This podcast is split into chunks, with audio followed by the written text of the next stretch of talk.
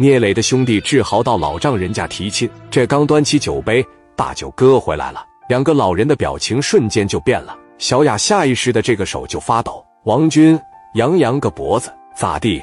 我妹夫回来了，我看看来。志豪当时一站起来，显得特别的有礼貌，那俩手当时稍微欠着点，身子当时就过去了。哥，你好，我是小雅的男朋友，我叫志豪。小雅他哥这一瞅，哎呀，我操的了。行啊，兄弟，外面这车花多少钱买的？那是我哥车，我们公司的。瞎胡闹，我又不管你借钱，这车办下来怎么也得五六十万吧？真是太好了，比我那面包子强太多了。小雅当时说：“哥，你干啥呀？你你是不是又喝多了？”小雅这怎么一见面就给我两句呢？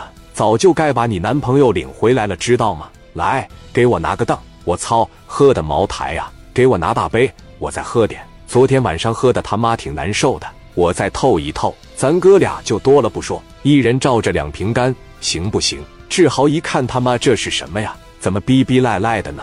王军拿个凳子，噗呲就坐这了。给衣服啪的一脱，给身上把那点壁纸就全露出来。志豪的感觉是真他妈讨人厌。王军把酒咔咔的一倒上，俩人一碰杯，二两半的杯。王军一瞅志豪，我可干了，你也干了吧？完事我有话要说。俩人一碰杯，吨吨吨就干了。酒杯往这一放，五十三度的茅台，这一大杯下去，直接他妈给志豪就闷这了。志豪是聂磊的司机，是保镖，平时根本不喝酒。这就导致志豪酒量没有那么大，志豪一捂嘴，把这一杯酒给吐出去了。老两口当时说了：“王军，你这是干啥呀？你这不惯人家吗？别说话，你叫这个志豪是吧？哥，我叫志豪。你打算跟小雅结婚了？我就这一个妹妹，这个彩礼打算给多少啊？看我妹妹这么优秀啊，上过大学，在这个夜总会里面也当过歌手，这马上都要成明星了，让你给弄回来了。”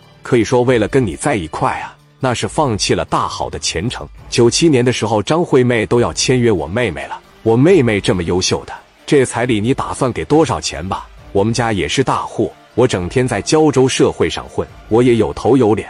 一说把自个妹妹嫁了，彩礼给三万，我丢不起这人。志豪说：“至于彩礼这个问题，我这边无所谓，只要别太过分都行。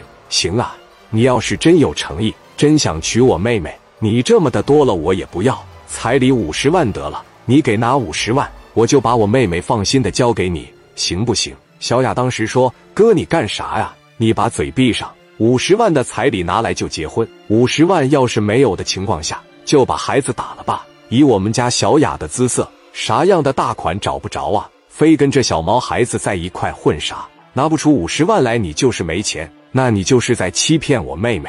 反正我就这意思。”在我们家我说的算，达不到我的要求，你们这婚就结不成。要是你们非得结婚，我就得在你们婚礼的婚礼上让你们难堪。你自个好好考虑考虑就得了。志豪听完先是一愣，紧接着说：“哥呀，我俩结婚以后，我会把我的钱全部都放在小雅那，让她帮我保管着。但是彩礼这个东西不是这么要的吧？”